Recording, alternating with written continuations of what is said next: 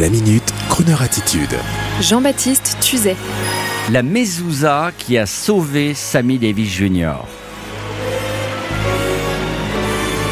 L'autre jour, j'avais le plaisir de déjeuner avec un grand publicitaire, un grand communicant nommé Franck Tapiro. Et nos auditeurs, dont bon nombre issus des milieux d'affaires et des médias, sauront immédiatement que Franck Tapiro, disciple de Jacques Seguela, est l'auteur de merveilleuses campagnes de publicité, du parfum Samsara, avec Barbara Hendricks à carte noire, avec la fameuse chanson de Harry Belafonte, Try to Remember, Franck avec un cas comme Frank Sinatra, et plus qu'un publicitaire, c'est un musicien, chanteur, musicologue, fan de nos artistes favoris tels que Nat King Cole. Et au gré de notre discussion passionnée, j'en suis venu à lui parler de Charles Aznavour qu'il adore et de Sammy Davis Jr. en lui racontant une histoire peu connue sur Sammy Davis Jr. racontée par Charles Aznavour. Il m'a demandé aussitôt enflammé de lui faire parvenir cette histoire, cet enregistrement exceptionnel et l'idée m'est immédiatement venue d'en faire ma crooner attitude du jour et de la lui dédier.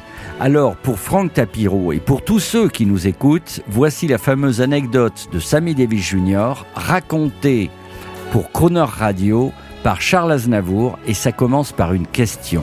Écoutez bien, Charles, c'est à vous. En quelle occasion Sammy Davis Jr. s'est converti au judaïsme?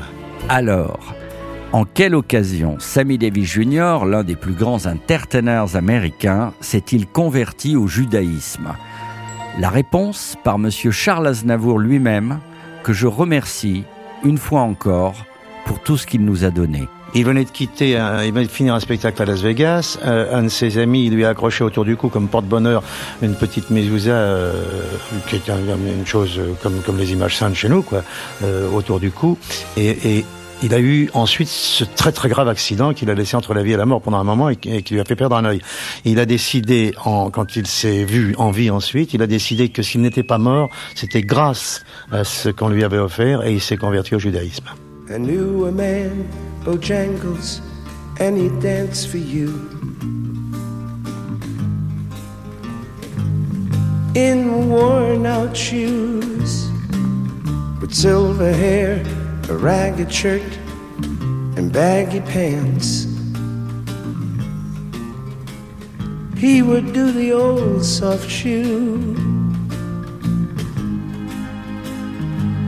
He could jump so high, jump so high, and then he'd lightly touch down.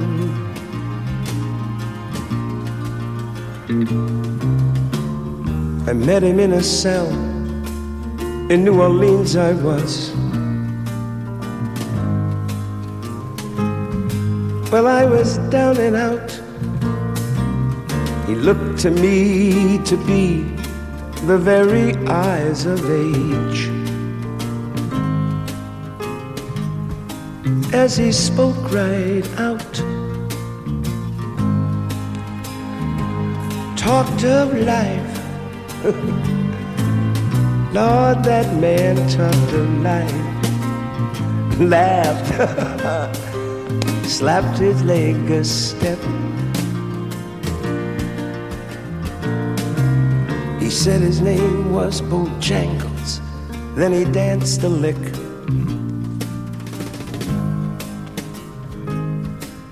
Right across the cell, he grabbed his pants, took a better stance, jumped up high.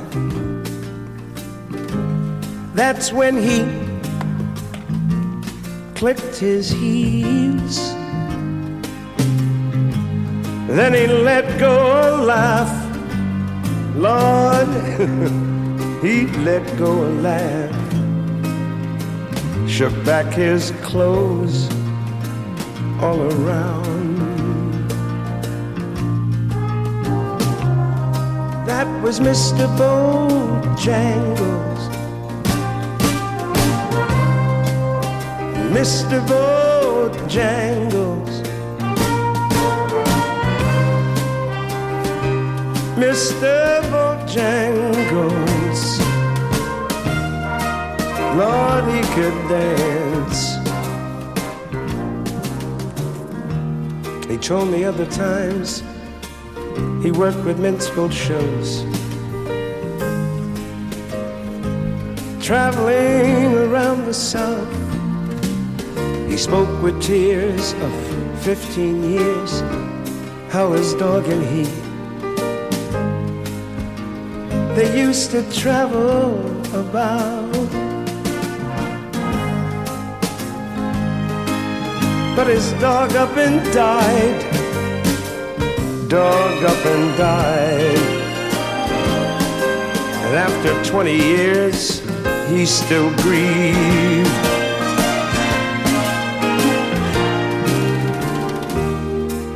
He said I dance now at every chance in honky tonks. For my drinks and chips. But most of the time I spend behind these county bars. You see, son, I, I drinks a bit. Then he shook his head.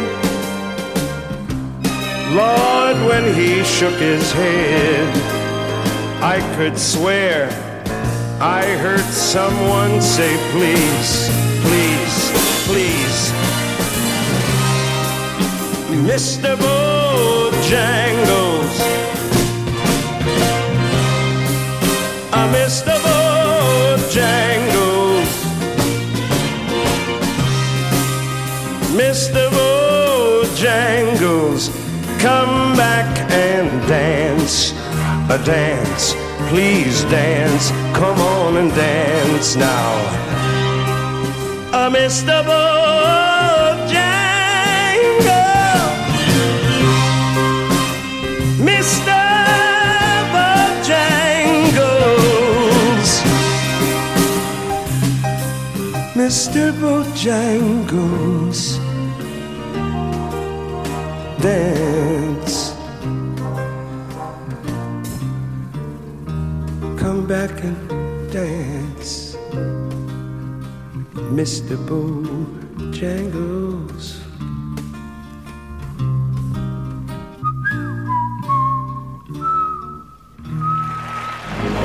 Retrouvez la Minute Crooner Attitude de Jean-Baptiste Tuzet Tous les jours à 10h15 et 17h18 et sur Internet en podcast sur le crooner.fr.